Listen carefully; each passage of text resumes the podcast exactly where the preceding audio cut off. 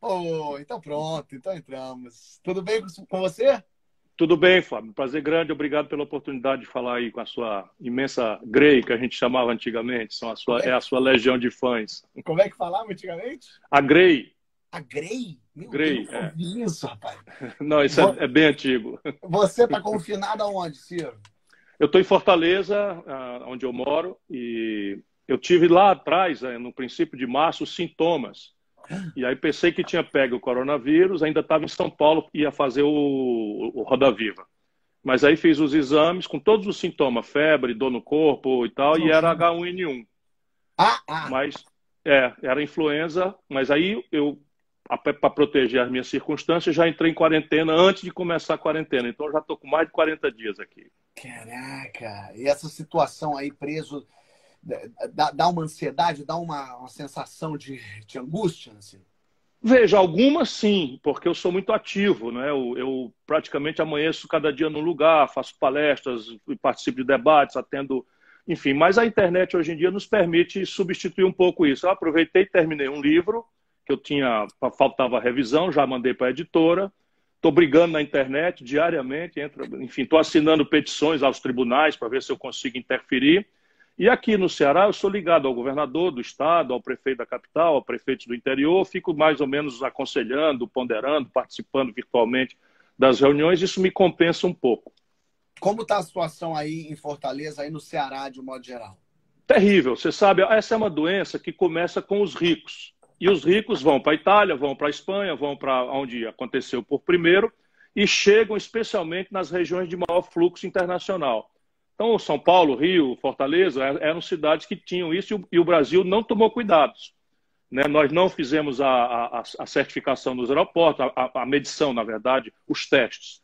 E aí Fortaleza entrou primeiro. Então, nós aqui já estamos, vamos dizer, 15 a 20 dias na frente, na média do Brasil, por ter essa característica. Só para você ter uma ideia, 3 mil pessoas chegavam por semana dos Estados Unidos, onde nós estamos vendo as mortes já se aproximam de 60 mil pessoas matando mais gente do que matou no Vietnã. E aí nós corremos, né? deu tempo a gente ver um pouco o que aconteceu lá fora. Então hoje nós estamos mais ou menos, como a gente chama, da mão para a boca. A gente abre 10 leitos de UTI, fica 40 pessoas na fila. É... enfim, mas estamos com números já bastante angustiantes. E o pior de tudo é que no começo a população aderiu em massa ao isolamento social, que é a única saída. Mas os sinais trocados, o Peraí, travou aqui para mim, travou.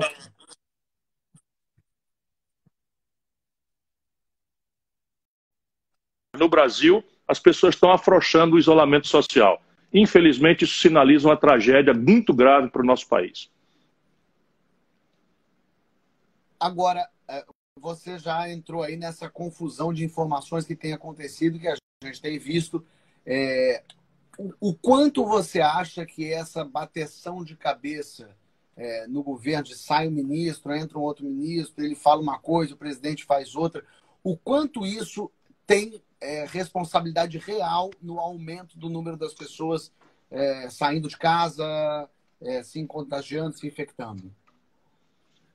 Você pode olhar os maus exemplos os bons exemplos e pensar e decidir com a sua própria cabeça. Hoje, uma pessoa muito querida minha me ponderou isso, que ao invés de eu ter a minha certeza, que eu estou lendo todos os relatórios da Organização Mundial de Saúde, leio, participo do debate científico, etc. E aí, às vezes, eu chego na frente com a minha própria opinião e não deixo as pessoas elas raciocinarem. Nós estamos na América do Sul. Nós temos aqui vizinho a Argentina e nós temos vizinho o Paraguai, que são dois países que estão em situação muito pior do que a do Brasil, sob o ponto de vista de riqueza, embora o Brasil esteja numa crise muito grave já de longa data para cá. Pois bem, a Argentina, na primeira hora, decretou o isolamento radical e não tem 200 mortos. O Paraguai recrudesceu, determinou praticamente o lockdown, que é o isolamento mais radical ainda, com força de polícia para não deixar as pessoas andarem, e praticamente não atingiu sequer duas dezenas de mortos. Enquanto isso, o Brasil é o país disparado na América do Sul que tem mais mortes e nós estamos subnotificando. O que, que explica isso? Explica é a falta de testes. O Brasil é o país que menos testa no mundo. E sem o teste, você não consegue entender onde é que ela está, o georreferencial, ou seja, cresceu na periferia do Rio de Janeiro, naquela direção, o bloqueio é um. cresceu na direção do Duque de Caxias. A, a, o, o, tipo de bloqueio georreferenciado é outro, como eu estou tentando explicar. Então, esta falta de testes. E pior, na sequência, uma crise de confiança nas autoridades, porque o presidente da República, ele naturalmente é o líder institucional do país. Ele não foi eleito para governar para a turma dele, para a grei dele, como eu usei com você. Ele foi, foi eleito para governar todos nós. Podemos concordar ou não com ele, eu discordo frontalmente, lutei muito pesadamente contra ele, mas o cumprimentei pela vitória, desejei boa sorte para ele, que é o que eu acho que numa democracia que a gente ainda está construindo, a gente tem que fazer, para não ficar torcendo para destruir o cara que, que, afinal de contas, tem o nosso destino na mão. Nós estamos todos dentro do mesmo avião e ele é o piloto. Se ele fracassar como piloto, o avião vai cair, nós todos vamos juntos para o desastre. Lamentavelmente, nós estamos assistindo a pior crise de saúde pública das, dos últimos 100 anos. Nós tivemos uma crise pior na gripe espanhola, ali em 1918, e uma crise econômica, essa pior da história, sem precedentes. Nós já estamos começando a entender o limite da destruição de empregos, da destruição de salário, de renda, de empresas no nosso país. E, para agravar o que já é gravíssimo, Bolsonaro, uma semana assim a outra, também criou uma crise política. Então, hoje, a briga do dia é ele esculhambando o ministro do Supremo. Semana passada, ou ainda essa semana, ele, ele demitiu o ministro da Justiça numa confusão ao redor de nomeio meu, nomeio o teu para a Polícia Federal. Né? Na outra semana, demitiu, no auge da pandemia, o ministro da Saúde, cujo grave defeito era estar em linha, simplesmente só estava em linha com as organizações mundiais de saúde, os, os, os cientistas e, e, e, basicamente os infectologistas, os virologistas do mundo inteiro. Mas você acha que isso é proposital? Você acha que isso é pensado? Vou criar confusão para dar cara? Não, não, não. Basicamente, isso é consequência de um alinhamento pouco crítico. Vamos de novo raciocinar juntos. Só dois homens públicos, só dois chefes de Estado no planeta Terra inteiro assumiram formalmente essa atitude negacionista. Ou seja, o vírus é só uma gripezinha, isso vai passar muito ligeiro, ninguém se preocupe, a influenza mata mais, enfim, essas coisas de negar. Por quê? Porque viam ambos, por interesse eleitoral, que as sequelas econômicas do processo de contenção do Covid, da Covid-19, que é o isolamento, seriam muito gravemente aquela consequência no futuro próximo. Foi o Trump e o Bolsonaro. Só que o Trump é assessorado pela academia mais sofisticada do mundo. O Trump tem. E, e o Trump, então, deu para trás. O desastre aconteceu, mas ele deu para trás. E o Bolsonaro, infelizmente, não, não, não viu condição mais de voltar atrás.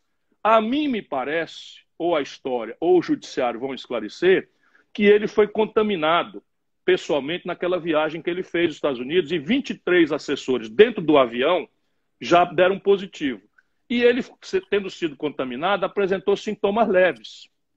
Então ele, ele montou uma convicção nele mesmo de que, ora, se eu que tenho 60 anos tive e foi só um sintoma de uma gripezinha, vai ser o mesmo para todo mundo. O que ele não entendeu, e isso é o que nós precisamos raciocinar, é que o Brasil é uma nação de 208 milhões de pessoas. E o problema não é que 90% de nós, tendo, vai ter sintomas leves. Só que 10% de 200 milhões, 208 milhões, poxa, são 28 milhões de pessoas.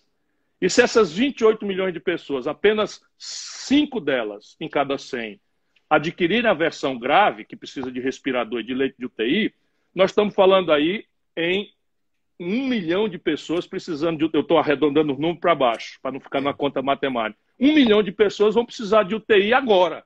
Sabe quantos leitos de UTI o país tinha quando entramos na pandemia? 44 mil. No país então, essa é a... 44 mil. O Brasil todo, o Brasil todo, iniciativa privada, inclusive os ricos precisam saber, não adianta nada ter plano de saúde no Rio de Janeiro. Eu ontem conversei com o deputado Mário Erinja, que, que, que é, é, é, é, o CEO de uma rede de hospitais privados de alta linhagem no Rio de Janeiro.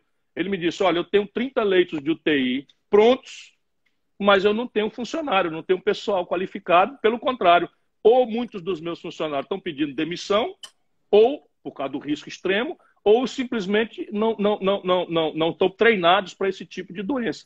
Portanto, veja bem, no Rio de Janeiro e São Paulo, que são os dois lugares que têm mais quantidade de leitos, já está colapsando. Rede pública e privada. Porque a conta é essa: é um milhão de brasileiros infectados por baixo, e tudo que nos resta fazer é espalhar esse milhão não é? ao longo de seis meses, de um ano, que aí você faz 1 milhão e 200, para fazer uma conta mais simples aqui, dividido por, por, por 12 meses, dá 100 mil por mês. Já fica faltando um para cada dois leitos, um para cada dois pacientes. Então veja o tamanho da tragédia é, que nós temos. Aí nós não temos respiradores. Então abre um leito de UTI e não tem respirador, porque o Brasil destruiu a indústria e tem que importar do estrangeiro. O único país do estrangeiro se eu estiver falando demais, me, me acuda, mas Não, é porque eu quero ajudar. É o único é país do estrangeiro que tem excedentes dessas máquinas é a China. Pois bem, abriram uma confusão diplomática com a China de graça. Realmente. E aí o que, que acontece? As relações comerciais se dão por grana.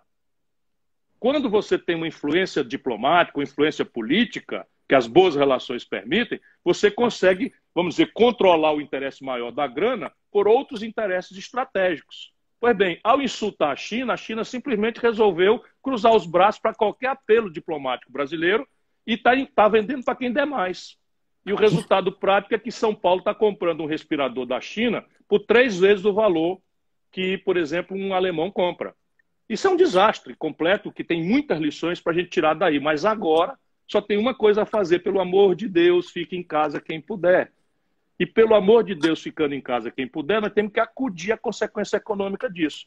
Pois, poxa, na hora que eu estou lhe falando, menos da metade dos brasileiros que merecem, precisam para comer do auxílio de 600 reais não receberam ainda. E o governo é o maior promotor de aglomeração.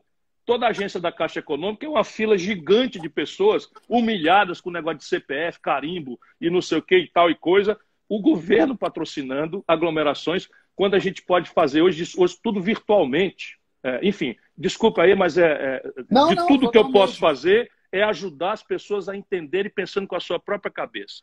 Nós somos 200 milhões de brasileiros. Se apenas 10 de cada, de cada, de cada 100 tivermos o problema, e isso vai ser muito mais, mas vamos pegar 10 de cada 100, são 20 milhões de brasileiros que vão ser contaminados. Se dos 20 milhões apenas nós vamos ter aí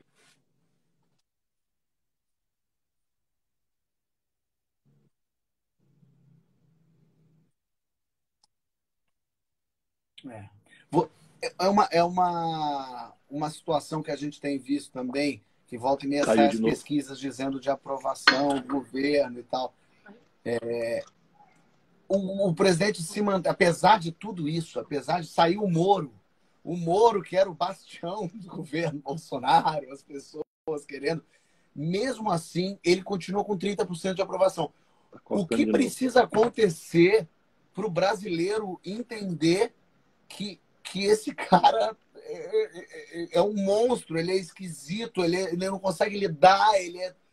O que, o que, o que, que acontece? Que, que base é essa que, apesar de tudo, fala eu sou Bolsonaro? O, extremismo gera nas pessoas um sentimento que é de religiosidade, não é de inteligência, não é de racionalidade. Então, o que está acontecendo no Brasil ainda é a sequela de uma confrontação extremista entre um petismo que, tendo sido o objeto da esperança generosa de todo o Brasil, fracassou na economia e fracassou na condução moral do país pela generalização do escândalo. E o Bolsonaro, muito bem assessorado, sendo um politiqueiro da velhíssima política brasileira, eu fui colega dele na Câmara Federal. Eu fui deputado federal e ele também, meu gabinete era 30 metros do dele. O Bolsonaro fazia tudo que não presta da politiquinha, é o homem do carguinho, da mamatinha, é, tinha seis funcionários fantasma é, assinando recibo falso para ele botar o dinheiro no bolso, é, pegava recibo falso de posto de gasolina para botar o dinheiro no bolso. Estou lhe dizendo isso, ele não me processa, porque isso tudo é fácil de provar mas ele veio orientado por, por, gente de fora, esse Steve Bannon dos Estados Unidos, etc. Ele veio com a onda antipetista, moralista, não é? Então, a convocação do Sérgio Moro, é isso.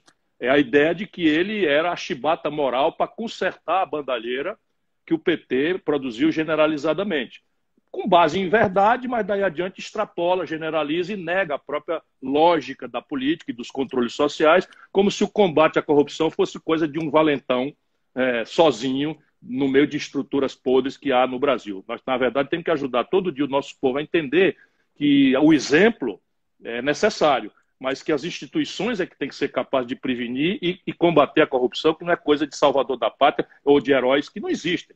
Basicamente, os heróis que a gente deve cultivar são aqueles que morreram, não é? Porque aí já não tem mais a possibilidade de fracassar ou de ter contradições humanas. Por enquanto, quem está na política merece desconfiança. Não desconfiança para negar o prestígio da política, mas desconfiança para não cair na, na, na, enganação, porque né, a política vive de propaganda, de, de, de autorreferência, etc. E, a, e uma população madura mas para explicar esses 30% é isso. Então, primeiro é o extremismo. Então é muito difícil alguém que entrou nisso sair disso, porque na verdade ele está negando a si mesmo. Quer dizer, porra, eu disse que o cara era o, era o o cara que vai, vai ser, de repente ele bota para fora o Moro, de repente ele tira não sei o quê, de repente ele quer acabar com o inquérito que está investigando o filho, de repente essas constrangedoras notícias de, de ligação com milícia. É muito doído né, para o eleitor dizer, caramba, eu fui enganado, eu fui bobo, eu fui feito de besta. Mas isso acontece, porque no limite as pessoas não votam olhando para trás. As pessoas votam olhando para frente. E no limite, a crise de saúde pública brasileira sem precedentes no século e a crise econômica sem precedentes na história tem o Bolsonaro como responsável. Não é culpado nesse sentido católico da, da palavra, é o responsável. Porque se eu pedir para ser presidente da República, eu, Ciro Gomes, pedi se fosse eu que estivesse na cadeira, eu que tinha que ser o responsável né, por, por tratar os assuntos, porque eu me ofereci é, com as minhas, as minhas propostas, com os assessores, com a minha equipe, o responsável, e não adianta, isso é muito infantil da parte dele, de quem não tem experiência. Eu já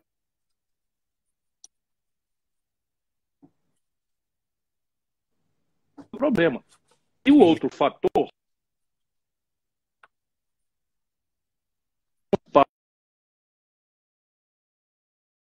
Tá ruim. Ah, caiu. Peraí, fiquem aí que eu vou voltar com ele aqui. Vou voltar com o Ciro aqui. A internet dele, como vocês estão vendo, tá dando uma travada. É, não é aqui, porque a, a, minha aqui tá, é a mesma de sempre.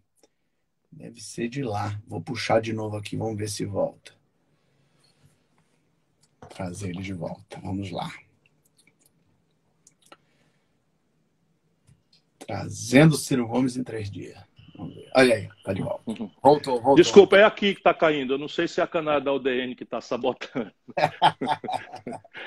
eu estava te dizendo que o medo, nesses momentos, o medo de não saber o que vai comer amanhã e o medo de não saber se vai um filho adoecer e não ter um leito de UTI, que está todo mundo falando, predispõe as pessoas ao autoritarismo. O medo não é um conselheiro bom. Então, no mundo inteiro, um fenômeno na pandemia é o, é, o, é o reforço da popularidade do governante. Porque é natural, é para onde todo mundo olha com alguma esperança. Diga, dali vem uma palavra, dali vem um braço, dali vem uma ajuda. E, infelizmente, no Brasil, de novo, é uma peculiaridade pela estupidez com que nós temos nos comportado no Brasil, as nossas autoridades. Aqui, o presidente está caindo a popularidade, está trocando o perfil da escolarização mais alta para a escolarização mais baixa, da renda média e alta para a renda mais baixa, que é basicamente isso que eu estou lhe falando. É o povo mais pobre, mais humilde, mais sofrido, mais angustiado, com medo, com tem razão, precisando que o grande pai né, da nação tome conta da gente, que é o que a gente está pedindo. Você é, faz, faz total sentido. Você falou ali um pouquinho antes de, da desconfiança dos políticos. E você está na política há muito tempo, não só você, mas pessoas da sua família. É, como. como tu tá ouvindo aí? Não esse... tô, tá cortando. Tá cortando. Tá ouvindo aqui? Vê se tá, vê tá se cortando. Tá Tô falando de desconfiança. Então bota aqui para eu ouvir daqui. Bota aí. Pera aí. Vê se tá. Vê se tá ouvindo agora. Faz alguma diferença não? Bota aqui para eu ouvir. Pode ir falando que eu vou ouvir aqui em outra fonte. Tá, tá bom, cara. É tecnologia chegando aí. Você, tá, você falou logo mais cedo, logo antes agora, de desconfiança, de que as pessoas têm essa desconfiança que deveriam desconfiar mesmo de políticos e tal. E você é político há muito tempo, sua família também é, é política há muito tempo, quer dizer, você tem um irmão político há muito tempo. É, como essa nova onda de é, gente que não é político, até o Bolsonaro, que curiosamente estava há 26 anos deputado, surfou numa onda de não, eu não sou político, eu não sou da velha política. O próprio Dória é, foi eleito assim. É, como, como ganhar confiança sendo político há tanto tempo e, e tendo tanta história com tantos governos, com o PT, com o Itamar, como, como fazer o público te ouvir sem de cara falar assim, ah, isso é Ciro Gomes, isso aí é, é coronel do Nordeste, isso aí eu conheço, é, é velha guarda política. Como, como trabalhar isso, Ciro?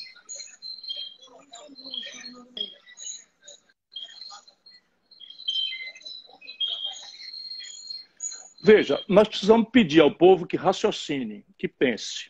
Então, eu tenho uma metáfora e uma reflexão. A metáfora é assim: eu chego num sinal de trânsito e vejo um malabarista, um garoto desses, jogando uh, malabares e com fogo e faz aquilo, eu fico absolutamente admirado. E imagina, eu jamais serei capaz de fazer aquilo, porque aquilo é uma arte, é um talento, é uma habilidade que eu não tenho, não adquiri, não me treinei para aquilo. A minha admiração jamais vai me fazer, quando se o meu filho tiver uma crise de apendicite, eu aguda, eu pegar esse meu filho e levar para o malabarista extraordinário tratar dele. Então, o que, é que eu quero dizer com essa metáfora?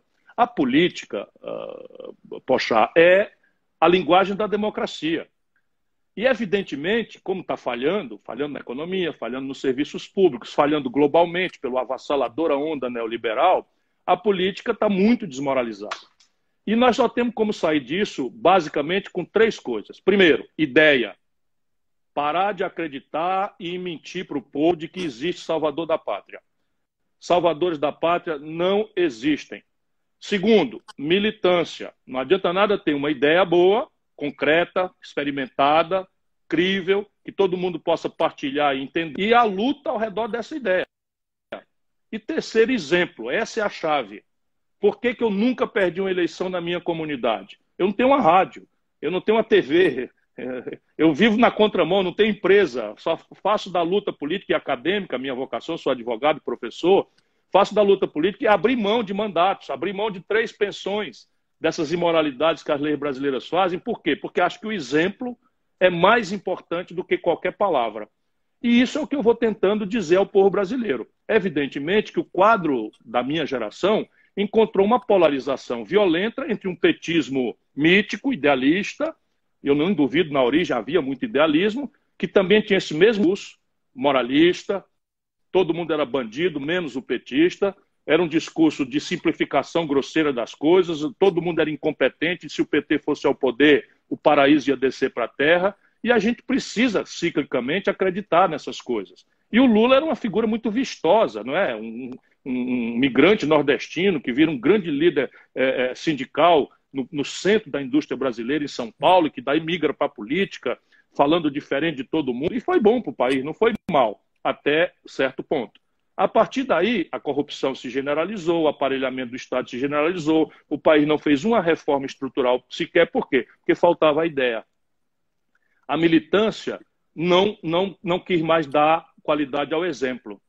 Então, você que falava mal da corrupção, de repente repete a corrupção elevada à enésima e orgânica potência. Isso foi devastador para a cabeça do povo brasileiro. Enfim, agora, não sou eu o, o, problema. Eu estou na luta porque nem sequer direito eu tenho de desistir. Você não tem ideia de quantas vezes eu vejo assim, um homem como Bolsonaro, que eu conheço de perto, virar presidente do Brasil. Você não tem ideia da extensão da, do meu choque, dizer, porra, o povo a quem eu amo, a nação a quem eu dei a minha vida, a vida inteira, ter 13 candidatos, ser capaz de escolher justamente o mais desqualificado, o mais preparado, aquele que não tem nenhuma ideia. Faz parte da vida. A gente tem, depois se passa e o meu amor é tão grande que eu volto a lutar. Mas, francamente, hoje eu estou achando bom tanto ganhar quanto perder, porque, é, é sabe, o Brasil está num momento muito trágico. Eu tenho, às vezes, muito dó da geração de vocês mas definitivamente não vai ser com malabarista, salvador da pátria, Manel Ganhão de dinheiro, que vai negar a política e chegar lá, olha no que está dando. O Dória, o Dória, veja bem como a impostura é, sem querer falar mal de ninguém. Mas o Dória, eu era prefeito de Fortaleza, o mais popular prefeito de capital do Brasil, só para ir me apresentando de novo. E o Dória era presidente da Embratur do governo Sarney. E dali foi demitido por denúncia de corrupção. Ele foi acusado no Tribunal de Contas de desviar dinheiro numa consultoria, uma coisa desse tipo. Aí, de repente, ele sente a indignação do povo e faz uma marketagem, não a propaganda, faz um pacote, não é o não político, é o gestor. É tão de papo furado. Esse é o problema do Brasil. É uma cidadania em construção e uma democracia que tem uma cidadania ainda muito vulnerável. Deixa eu lhe dizer, é, poxa, o Brasil tem metade da escolarização média da Argentina. A gente vive rivalizando com a Argentina no futebol, mas eles têm duas vezes a média de escolarização que nós somos capazes de dar ao povo brasileiro. É uma loucura isso, né? Os dados nunca jogam a nosso favor. Eu preciso ouvir né? de novo. Ah, peraí, bota aí, bota aí para ele ouvir.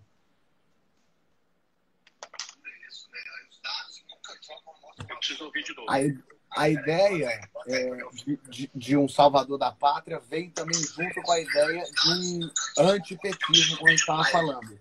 É, ninguém imaginou lá atrás as previsões todas elas que o Bolsonaro ia ganhar. Imagina esse cara, um puta do louco, tá no Super Pop todo dia, jamais vai saber o que está acontecendo e tal.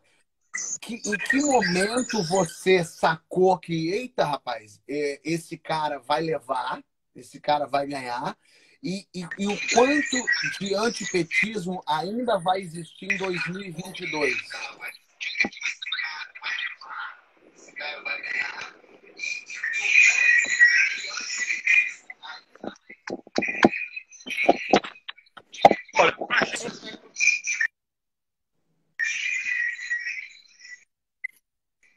Para gente que tem muita experiência, e essa é a vantagem de você descer a nova política, experiência. Eu, eu conheço muito bem a, os atores, a vida brasileira, os cientistas, os acadêmicos, os artistas, os intelectuais, enfim, conheço a geografia humana, física do Brasil, e isso é um pouco o lado que me dá um pouco mais de segurança de propor um projeto nacional de desenvolvimento que é muito claro, muito explícito para ser melhorado na crítica da população.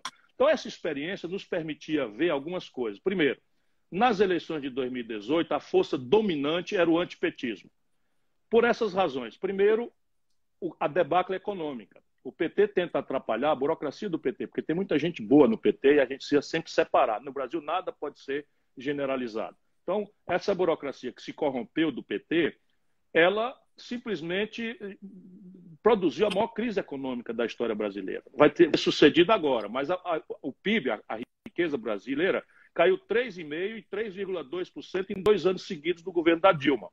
Isso foi devastador porque é aquela sensação do dá e toma, que no, no ditado lá, quem dá e toma passa por ladrão. O PT aumentou o salário mínimo, melhorou o crédito, melhorou as políticas de distribuição de, de, de, de, políticas sociais compensatórias, e isso fez com que mais de 40 milhões de brasileiros subissem de classe, saíram da classe D e E para a classe B e começaram a viajar de avião, a comprar eletroeletrônico, eh, e comprar eletrodoméstico, a prestação, emprestações, etc, etc. Só que com a Dilma isso tudo caiu. Esses 40 milhões de brasileiros que cresceram na sociedade é, declinaram pesadamente e se sentiram enganados.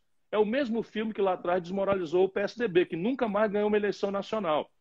Saia da casca da grande mídia, que tem seus interesses, seus alinhamentos, suas simpatias, o que é absolutamente normal, e veja o que eu estou dizendo historicamente, desde a debacle do Fernando Henrique, com a reeleição, nunca mais o PSDB ganhou nenhuma eleição nacional, porque é o mesmo filme. O Fernando Henrique com o Real, que eu ajudei a fazer lá como ministro da Fazenda do Itamar, o Fernando Henrique surfou numa onda de popularidade, explodiu o consumo, mas isso não era sustentável porque não tinha produção. O resultado prático, ele se reelegeu e no dia seguinte o país quebrou explosivamente. E ao quebrar, veio aquela sensação de ter sido enganado do povo brasileiro. É o mesmo fenômeno. Em cima disso, do fenômeno da, do retrocesso econômico, você tem a novelização do escândalo. Você pode perfeitamente, nós devemos, por civilidade, por, por, por respeito às regras de convivência, discutir o formato do julgamento político do Lula. Eu mesmo nunca neguei de fazer uma opinião negativa sobre esse negócio de juiz ficar dando entrevista demais e dando conselho para promotor, isso tudo não tem fundamento na lei. É, isso tudo faz de nós uma espécie de selva. Porém, se tem um brasileiro que sabe que o Lula não é inocente, sou eu. Eu denunciei para o Lula que ele ia entregar furnas para Eduardo Cunha, que está preso, para o Eduardo Cunha roubar. Eu falei da minha boca para os ouvidos do Lula sem intermediário. Eu sei que ele deu um bilhão de reais de contrato sem licitação para o Eunício Oliveira, presidente do Senado. Eu sei que ele se acertou com Michel Temer, que todo mundo sabia que vinha roubando há 30 anos no Porto de Santos. Para não ser chato, esse, esse escândalo de corrupção em cima da crise econômica criou essa força antipetista que ainda é a força dominante no Brasil. A força antipetista é a única coisa que coesiona a maioria do Brasil. E essa maioria agora está procurando alternativa. Parte dela se decepcionou com Bolsonaro, que era uma promessa falsa de moralidade, de competência, de mudança na economia. Pelo contrário, vai tudo piorar muito. Não do ponto de vista moral, mas do ponto de vista da economia, está tudo piorando muito, é? lamentavelmente, para a população brasileira. Quando é que eu vi que isso ia ter deslinde? Na facada.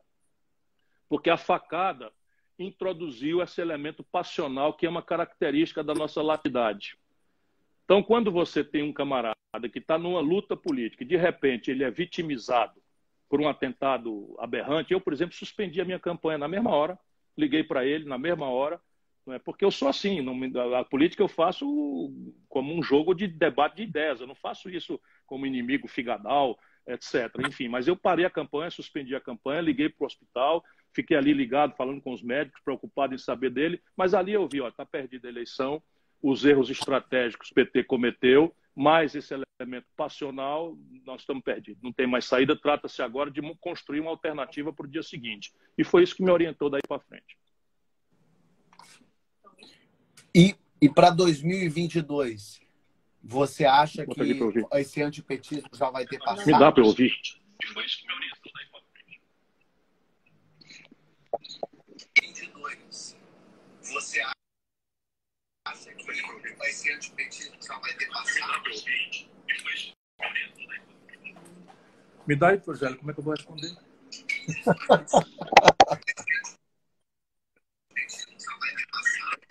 estamos encontrando aqui. Vindo aqui, eu me dou mal com essas tecnologias. Então, deixa eu te dizer, o antipetismo, por essa memória, é só você comparar com a questão do PSDB. O PSDB, desde 2006, nunca mais, que é o fim do governo Fernando Henrique, nunca mais ganhou uma eleição nacional. Porque a memória da debacle econômica, ela tem um testemunho generalizado que é praticamente blindado contra a propaganda. Não adianta nada você fazer propaganda que o mundo é bom, que o mundo é, é cor-de-rosa, se o cara tinha uma pequena empresa na periferia né, no, no, do Rio de Janeiro ou de Fortaleza e quebrou. Não adianta nada se ele está com 63 milhões e 700 mil brasileiros estão com nome sujo no SPC, poxa. Deixa eu dizer de novo, 63 milhões e 700 mil brasileiros amanhecem todo dia recebendo ligações humilhantes, cobrando uma dívida que eles não podem pagar, porque acreditaram no crediário, compraram um forno de micro-ondas por 500 reais, não deram conta de pagar a prestação porque perderam o emprego e o salário, e o resultado prático é que estão devendo 4 mil reais, que jamais vão ter condição de pagar. 5 milhões e 500 mil pequenas empresas no Brasil estão inadimplentes com o nome no Serasa. Essas pessoas todas são testemunhas pessoais disso que a gente está conversando. Então, não adianta fazer uma propaganda, o mito Lula, o mito. Não adianta. Simplesmente a restrição é das pessoas, sem se falar num certo conservadorismo. Um certo conservadorismo né, que, que, que é muito forte em algumas regiões do Brasil. Por exemplo, o Sul e o Centro-Oeste são muito conservadores, parte disso é virtude, não é? são pessoas que eram pobres na geração anterior e que cresceram pelo trabalho, pela, pela, pela, pela austeridade, pela parcimônia, pelo sacrifício, e que agora vê comunismo embaixo da rede, embaixo, atrás da porta, em qualquer coisa que cheire a você falar em distribuição de renda no país mais perversamente desigual do mundo. E essa é uma coisa complicada, que exige muita habilidade, muito diálogo, muita capacidade de entender o outro que é o que eu estou tentando fazer no Brasil. Você pega aí o fone para mim. Essa é uma coisa complicada, que exige muita habilidade, muito diálogo. Tem um delay, tá engraçado. Você falou de, de, debate de ideias, que você entrou como político, querendo fazer debate de ideias, mas a única coisa que a gente não vê na política é debate de ideias. Ninguém debate ideia nenhuma é só tomar lá da cá, é só libera dinheiro pro Centrão, tá é só o STF decide coisa e você tem que agradar o presidente da Câmara, o presidente do Senado. É, não existe debate de ideia, existe é o me ajuda a te ajudar. É tudo bem que política tem lobby, mas no Brasil parece que esse lobby é sujar a mão. É, é possível o presidente, eu não estou nem falando do Bolsonaro, porque ele não consegue realmente, mas é possível conseguir governar, e muita gente falou, a Dilma perdeu essa, essa, essa habilidade de negociar ali com todo mundo. Essa negociata não é o que o brasileiro acha de mais sujo mundo? Mas é possível conseguir governar, e muita gente falou, a Dilma perdeu essa, essa, essa habilidade de negociar ali com todo mundo. Essa negociata não é o que o brasileiro acha mais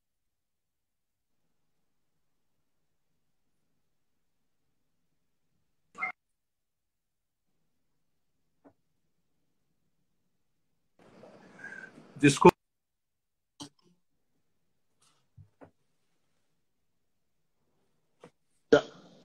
Tudo é muito, muito difícil. O Brasil tem um sistema institucional que é montado numa certa lógica de impasse, que é o presidencialismo. O povo brasileiro, isso da República, deseja, quer, e a propaganda eleitoral deixa que o povo acredite nisso, que ele resolva os problemas. Só que para resolver os problemas, você precisa de um desenho institucional, você precisa mudar a Constituição, precisa mudar as leis, e isso não é o Poder Executivo, é o Legislativo quem tem essa faculdade. Portanto, tem uma lógica óbvia de impasse. O poder que tem a capacidade de fazer as leis não tem nenhuma responsabilidade com a, com a lógica delas. Então, você pode aumentar a despesa e diminuir a receita, como eu vi quando eu fui deputado federal, e eu chamava atenção e parecia que era uma conversa de loucos. Você corta os impostos para fazer bem, porque nós temos queixa dos, da má aplicação dos impostos, e aumenta a despesa. Assume a tarefa de que a educação tem que ser uma coisa melhor, assume que a segurança tem que melhorar, assume que tem que construir caminhos para a saúde melhorar, o que é o pedido do povo, com toda razão. Só que o executivo é que maneja essa equação impossível. Então, isto é uma coisa que é real no Brasil, vai mexer com todo mundo. A questão é: tem atalho para resolver isso?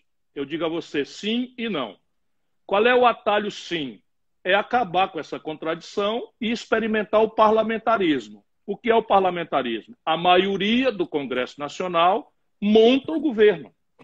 Se essa maioria do Congresso fizer uma bobagem que o governo não dê conta de praticar, você não tem um trauma, você dissolve o governo e convoca eleições antecipadas. Ou monta um novo gabinete ou convoca eleições antecipadas para renovar o Congresso Nacional, não precisa esperar quatro anos ou fazer o trauma de um impeachment. O Brasil não quis isso, porque o parlamentarismo foi manipulado no Brasil como um mecanismo de entregar o país a estes políticos que estão aí. Ora, esses políticos que estão aí, doidamente, todos eles, sem exceção de nenhum, foram eleitos por nós. Portanto, é uma complicação né, de uma democracia em construção. Nós precisamos apostar no povo, porque é muito melhor errar com o conjunto da nação do que errar com ditadores que preferem impor sua vontade à custa de morte, de tortura e que não entregaram. A ditadura acabou, vocês jovens não são obrigados a saber disso. O Brasil estava numa crise econômica monstruosa. A dívida externa brasileira tinha levado o Brasil à moratória, nós tombamos. A concentração de renda era a pior do mundo. Portanto, não existe ilusão nenhuma de que um grupo de pessoas, ou empresário, ou militar, ou sei lá, pastor, ou padre, ou seja quem for, pode substituir o na tarefa de, como cidadão, né, olhando criticamente, mas sabendo separar o joio do trigo, aquilo que é a saída do Brasil. Essa é a saída, vamos dizer, que o Brasil não quis, o parlamentarismo. Se não for assim, nós temos que entrar numa dinâmica de negociação. E aí o grande problema não é negociar, a gente tem que ajudar o povo a entender. Nós somos uma federação, são 27 estados, 27 líderes, cada um governador é um líder importante. Vamos ter 513 deputados, todos eleitos por nós. O que é está fazendo um grande batedor de carteira no Congresso Nacional? Isso dói, mas é porque alguém votou neles. E a gente precisa ajudar essas pessoas a entender não é? que quando começa a falar de outras coisas, desviar a própria religiosidade do povo para a política, desviar o poder econômico, fazer um favorzinho, chegar agora na véspera da eleição e depois ir descomprometido em Brasília, tudo contra o povo, mas isso é um processo pedagógico, de construção. A velha França tem séculos de esforço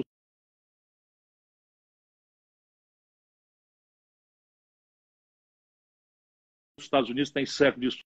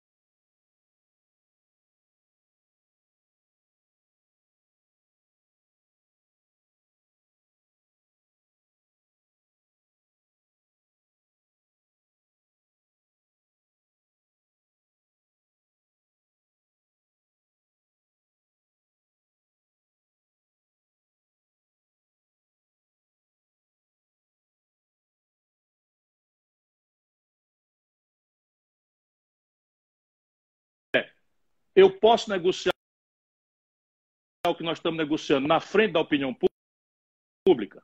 Tudo que a resposta for sim, está normal.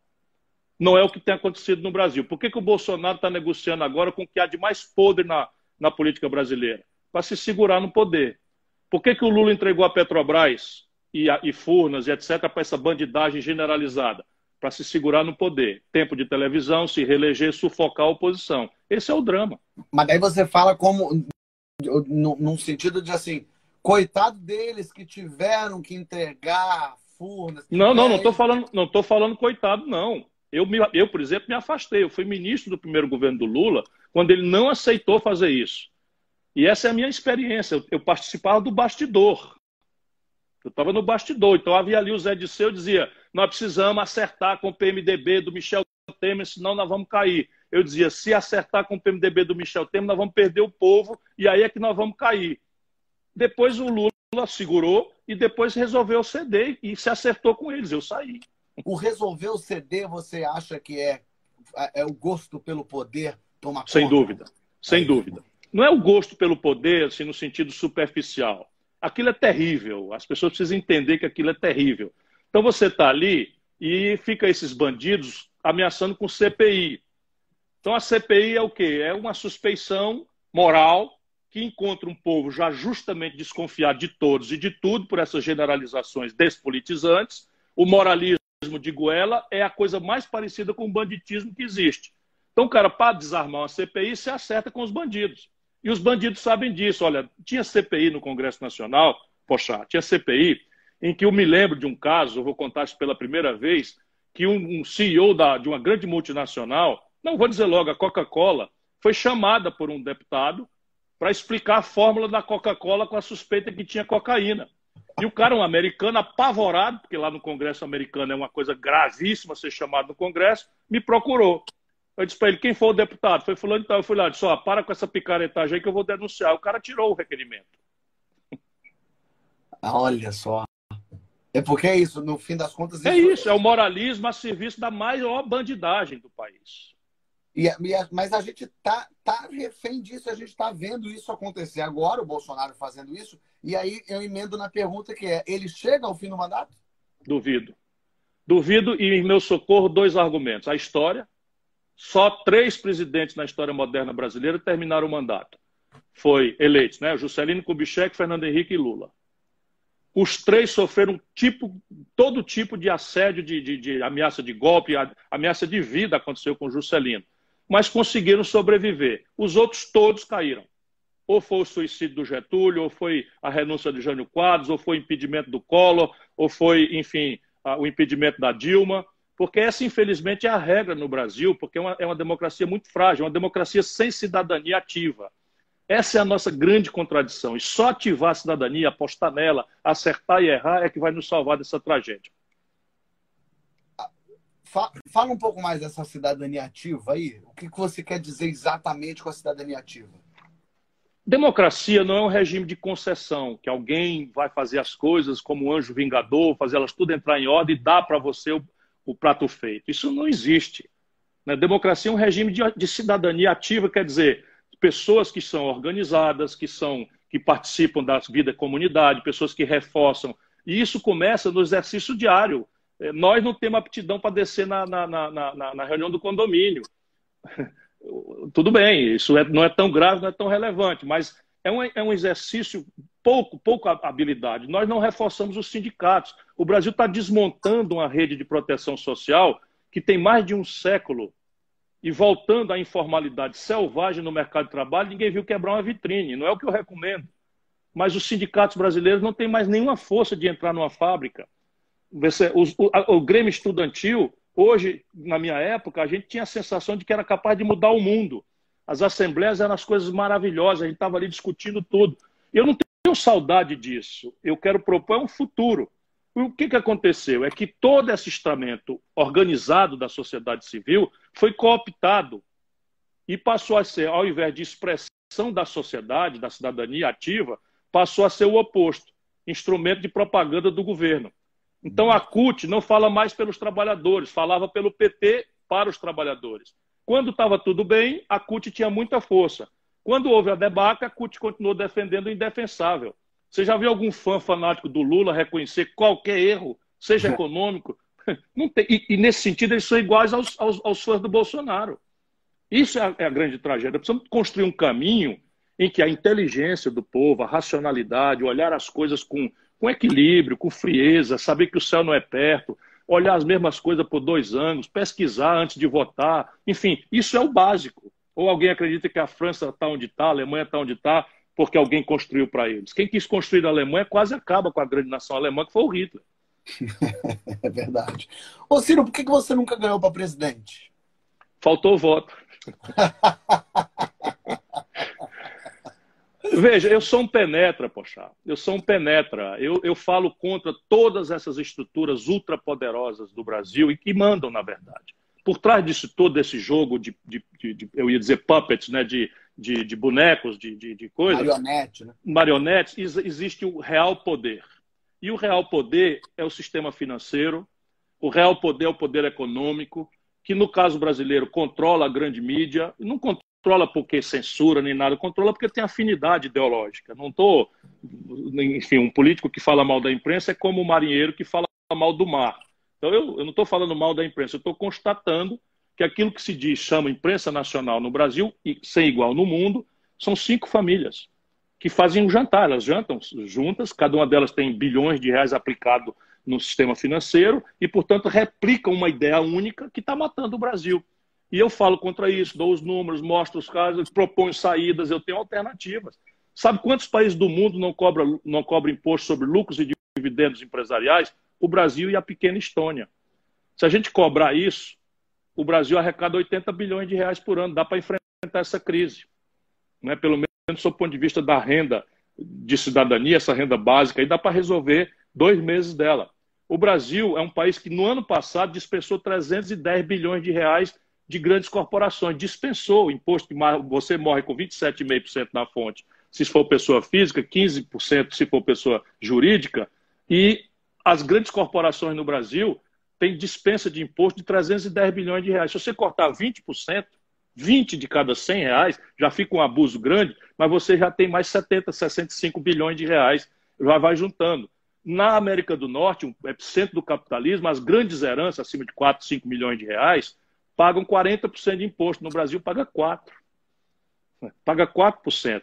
Né? No, no Brasil, na, no, nos Estados Unidos, na Europa, o imposto de renda sobre os grandes salários vai até 45%. No Brasil, você paga 27,5%, o máximo igual à classe média. Então, a saída do Brasil está aí. Você cortar despesas inúteis e aumentar a receita em cima dos ricos e fazer a redistribuição de renda pelos caminhos que têm que ser feitos. A propriedade rural, a reforma agrária que não foi feita, e a educação de qualidade para o filho do pobre. E eu falo isso, não é porque eu sou teórico. Depois que você terminar, entre no Google e veja qual é o melhor IDEB do Brasil. É a minha cidade, em Sobral. Das 100 melhores escolas públicas do Brasil, 82 estão no Ceará, que é um dos estados mais pobres do Brasil. Eu não falo isso por qualquer tipo de jactância, que é muito pobre. É o exemplo que eu queria lhe dizer. Só para dizer por que eu sou comovidamente convencido de que vai dar certo. Se a gente achar o caminho, vai dar certo o Brasil. E você acha que o Paulo Guedes está no caminho, ou pelo menos é bem intencionado? Não sei se essa foi uma boa escolha, mas é um cara que, que, que pode fazer alguma coisa positiva para a economia brasileira? Não, infelizmente. Veja, se você chegar num médico com dor de barriga, eu sempre quero ver que essas pessoas pensam junto comigo. Se você chegar no médico com dor de barriga, o médico vai lhe olhar e ele tem várias alternativas. Aquilo pode ser gases, uma alternativa vulgar, que um comprimidinho de antiácido tal pode resolver, mas aquilo pode ser um câncer. E no meio do caminho pode ser uma apendicite, pode ser uma diverticulite, pode ser uma série de coisas. Então, esse médico ele tem que pedir exames, ele tem que fazer o diagnóstico correto para então a terapêutica ser a correta se é o comprimidinho para gases ou se é uma cirurgia extensa seguida de quimioterapia, radioterapia, se for o caso mais grave. Mal comparando, o Guedes tem uma, um diagnóstico completamente errado da grande dor brasileira. Por que, que a economia brasileira está parada? Porque os quatro motores que a ativam estão estrangulados, estão enguiçados. O primeiro motor, o consumo das famílias. Ninguém precisa ser prêmio Nobel de Economia, pensemos juntos. Como é que a economia funciona? As famílias consomem, e aí o comércio, ao vender mais, contrata mais gente, compra mais da indústria. A indústria, por ter mais encomenda, contrata mais gente e compra mais da matéria-prima. E aí a roda gira. E o consumo das famílias, no caso brasileiro, puxa 60% do crescimento da economia. Como é que está o consumo no Brasil? O pior da história. Por quê? Porque o desemprego é o maior da história, porque o colapso da renda com a informalidade é o pior da história e porque o crédito está colapsado. Já falei o número, vou repetir: 63 milhões e 700 mil pessoas proibidas de entrar no crediário porque estão com o nome sujo no SPC, sofrendo todo tipo de humilhação. O Paulo Guedes não viu isso, não quer ver isso, ideologicamente recusa ver isso. Tanto 60% daquilo que podia animar a economia brasileira estão fora do arco de vista do diagnóstico do Paulo Guedes. E você sabe quanto é? Essas 60 bilhões devem quanto no total? 240 bilhões de reais nominais. Mas isso é uma dívida que está inflada por juros sobre juro, multa, uhum. taxa de permanência, abuso de todo tipo. Aqui no Ceará, o PROCON da Prefeitura de Fortaleza, eu, eu pressiono muito por isso, consegue ajudar o povo a ter 90% de desconto dessa dívida. Então, só a gente aqui consegue 90%. Vamos dizer que o governo federal resolvesse dar prioridade a resolver isso. Se você descontar 90% de 240, fica 24 bilhões de reais. Sabe o que, que o Paulo Guedes deu agora para os bancos? Em 48 horas depois que a decretação de emergência da Covid foi feita, 1 trilhão e 200 bilhões de reais. A Caixa Econômica está com 75 bilhões de reais para comprar carteira podre de gente que emprestou dinheiro para o povo comprar automóvel, o povo não compra e o banco ficou micado com essa conta. A Caixa Econômica está com dinheiro público que o Guedes botou lá para comprar essa carteira micada. Com um terço disso, 25 bilhões, você limpa o nome de todos os brasileiros do SPC. Isso é que me leva à exasperação. Mas eu falei em quatro motores sem querer ser chato. O segundo é o investimento empresarial. Óbvio, ninguém precisa ser economista para entender. Só funciona a economia se você abrir uma fábrica nova e a outra não fechar se abrir uma roça nova e a outra não, não encolher. Pois bem, o empresariado brasileiro está com 70% de capacidade instalada, ocupado, 30% ocioso. É como se a gente tivesse capacidade de produzir mil geladeiras e só estamos produzindo 700 porque não tem quem compre. Você acha que vai ter investimento para abrir uma fábrica nova de geladeiras se a fábrica que tem não dá conta? E o Paulo Guedes está com esse papo furado aí. Por que, que o empresariado está assim? Por causa do endividamento. Então, o empresariado brasileiro está devendo 1 trilhão e 400 bilhões de reais vencido e os bancos estão trancados e não renovam o papagaio. Está todo mundo com a língua de fora, de maneira que o investimento empresarial está a zero. Ou o governo ajuda, reestruturando essa dívida de forma correta, se depois quiser a gente pode conversar, mas o terceiro motor é o investimento público. De novo, em tempos de, de, de colapso do capitalismo, o velho economista inglês John Maynard Keynes dizia que os governos deviam pagar para o povo cavar um buraco e depois pagar para o mesmo povo tapar esse buraco. Querendo dizer o quê? Que se o capitalismo está numa, num colapso, o governo tem um papel essencial de botar o, o desfibrilador. Não é? Se o cara tem uma parada cardíaca, você vai ali e bota o desfibrilador. O que é o desfibrilador da economia do capitalismo? É o investimento público. O que é o investimento público? É construir casa, fazer saneamento básico, construir estrada, ferrovia, porto, aeroporto, que incrementam a produtividade da economia e ao tempo que são executadas geram milhões de empregos. Pois bem, o investimento público brasileiro é o pior da história. E eles ainda meteram na Constituição um teto de gasto que proíbe o Brasil de expandir, mesmo tendo dinheiro no caixa. E o quarto motor é o seguinte: destruir a indústria brasileira. Toda vida que a gente cresce uma merreca, o Brasil importa eletroeletrônico. Tudo que nós estamos usando aqui para conversar é importado. Toda a química fina, os meios de diagnóstico médico, falta os respiradores, porque o Brasil destruiu sua indústria. Resultado: melhorou um pouquinho, a gente explode a importação e, e alimentamos a ilusão ciclicamente de pagar importação de eletroeletrônico, química fina, meio de diagnóstico médico, informática, carrão com, com direção hidráulica, suspensão inteligente, com milho, soja, frango, gado, minério de ferro e petróleo bruto. Essa conta ela não fecha. Então, ou o Brasil se reindustrializa para equilibrar a conta externa, ou o Brasil vai ficar como está. Desde o ano 80 para cá, a gente cresce 2 milhões de garotos por ano, hoje, precisando entrar no mercado de trabalho, e o país cresce a 2%, ou seja, nós estamos enxugando gelo. É. Você falou do que o Bolsonaro não chega ao fim, significando que o Mourão assume. Isso é melhor ou pior para o Brasil? Vale morrer? é a democracia. Quer dizer, nós precisamos apostar no povo. Nenhum atalho funciona e na democracia é assim. o vice saindo por renúncia, por, por, por impedimento ou qualquer outra coisa, o vice assume. Mas eu duvido que alguém possa ser pior do que o Bolsonaro, especialmente entendendo por que, que o Bolsonaro terá saído, por qualquer condição que ele saia. Eu espero que não seja o suicídio, nem nenhum tipo de violência, porque eu abomino a violência, eu quero fazer política na agressividade meramente verbal. Não, não acho que a violência leve para canto nenhum, a não ser o argumento duro, forte, que é um pouco a minha característica, porque acho que chamar vossa pilantra de Vossa Excelência, para mim, não dá mais aos meus 62 anos de idade. Mas repare, se ele assumir, é porque ele terá visto o que aconteceu. E ele vai ver que precisa restaurar as conexões com a sociedade brasileira, como ela é. A sociedade brasileira, idealmente, podia ser muito melhor do que é, mas nós não somos melhor do que ninguém. Nós precisamos, o Congresso que está aí é o Congresso que o nosso povo elegeu. E o, e, o, e o Mourão tem que aprender isso. Aliás, o Bolsonaro devia aprender isso agora. Não é? O povo brasileiro sempre ajudou quando foi chamado, o povo brasileiro sempre ajudou. Que o Bolsonaro vá para a televisão e diga: olha, eu quero fazer tal coisa a bem do povo brasileiro e o Congresso não está deixando eu fazer. Não tem essa coisa, poxa. Não tem essa coisa. Esse é, a, esse é o problema. Aquilo que eu estava dizendo. Se é só negociata para se manter no poder, para passar a mão na cabeça dos filhos, para inibir investigação, o povo sabe que isso não pode dar certo. Agora, se ele quer fazer uma coisa boa, bota na coisa boa na mesa. Diz aqui, eu tenho aqui uma proposta, eu vou cobrar imposto dos ricos, e vou melhorar a saúde. O Congresso não está querendo deixar fazer. Me ajudem aí, escrevam para o seu congressista. Isso é assim na democracia do mundo inteiro. Por que, que ele não faz isso? Porque não tem essa proposta. É, que desespero que dá. Ciro, eu quero, para a gente terminar aqui nosso papo, também não quero tomar seu tempo, já te agradecer muito por estar aqui falando comigo. No final do meu programa, no Que História é essa Porchat, eu faço umas perguntas para as pessoas. Você já respondeu tanta pergunta barra pesada aqui, que essa você vai tirar de letra. E eu quero saber, eu quero ver se você topa responder essas perguntas. São perguntas é, para a gente entender um pouco de você, da sua história. Eu queria saber qual é a primeira lembrança que você tem da sua vida, quando você era bem pequeno. A primeira lembrança é sentado com meu pai numa pequeníssima casa em Adamantina, no interior de São Paulo. Eu nasci em Pindamonhangaba e passei os meus primeiros anos de infância em Adamantina. O meu pai é, descascando uma cana e me falando das maravilhas do Ceará. eu devia é ter ao redor de três anos de idade. Não, não, te juro que é isso. É? Te juro que é isso. Qual, qual foi a maior loucura que você fez na sua adolescência? A maior loucura na minha adolescência.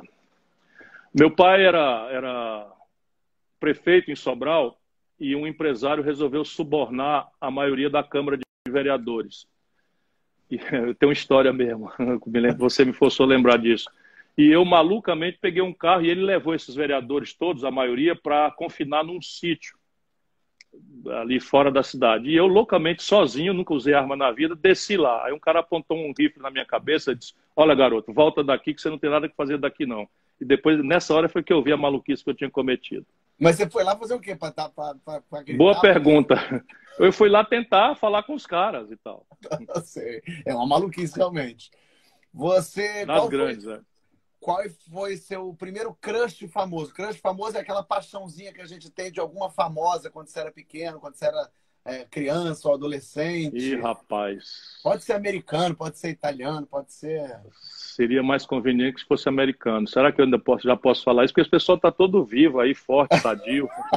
Não, mas Não, vou te falar. Teve uma, uma moça que eu nunca conheci, na verdade, mas era essa coisa da, da fantasia, chamada Magda Kotroff na época. Ah, sim, a Magda Kotroff. Conhecida. Foi de muito. Já teve essa resposta, sabia? Já teve gente que teve. Já teve, pois é. Não, você não está sozinho. Qual foi. Que evento histórico. Fiquei vermelho aqui. Ruborizou. Que evento histórico você gostaria de ter presenciado? Qualquer um no mundo inteiro. Da, da história. A posse do Juscelino Kubitschek. Ah, queria estar lá na posse para ver o que Aquele que era um momento, em função do legado do Vargas e da trágica morte, do suicídio do Vargas o Juscelino assumiu e pilotou ali a implantação da, da Petrobras, que tinha sido criada, e o Brasil acreditava em si mesmo. É, é impressionante, ninguém sabe se é causa ou efeito. O Brasil, nessa época, foi bicampeão de futebol, 58, 62, criou a Bossa Nova, que é um ritmo respeitado e querido no mundo inteiro, criou o cinema novo, que saiu ganhando prêmios como uma estética nova, rebelde do cinema, é uma coisa absolutamente impressionante como o Brasil dava certo por qualquer lado que você considerasse. Eu sonho muito em ver isso de novo acontecer no Brasil. Muito bem. E se você pudesse ser uma pessoa hoje que exista por um dia, que pessoa você gostaria de ser? Angela Merkel. Bom, interessante, boa. É, como você quer que o mundo acabe? Veja bem, não é como você acha que vai acabar, ah, vai ser, como você gostaria. Vai acabar o mundo, não tem o que fazer. Você quer que ele acabe como? Todo mundo abraçado, se beijando. Eita, beleza. Gostei desse fim de mundo aí, quero estar nele. É, e o que que você, para terminar, o que que você gostaria que tivesse escrito na sua lápide? Ah, aqui jaz um lutador. Aqui jaz um lutador. Ciro, obrigado pela participação. Obrigado. Obrigado a você, Pochá. Muito obrigado. É, Desculpa sempre... os problemas técnicos. Imagina, é sempre bom te ouvir. Sempre bom. Duas horas, sempre. Acompanhou aqui muito. Ó, estamos com 21 mil pessoas acompanhando a gente desde o começo, então é porque ah, não deixe de acreditar no Brasil. Tá? Esse é só um mau momento. Vai, nós vamos virar. Vamos virar. Obrigado, Ciro. Grande abraço. Um abração. Obrigado. Até mais. Ciro Gomes. Muito bom. Vou botar os comentários de volta aqui para falar um pouquinho com vocês. O que, que vocês acharam, hein? O que, que vocês sentiram? O que, que rolou? Ciro fala bem, né? É um cara que tem boas ideias. Eu gosto de ouvir, é, de abrir.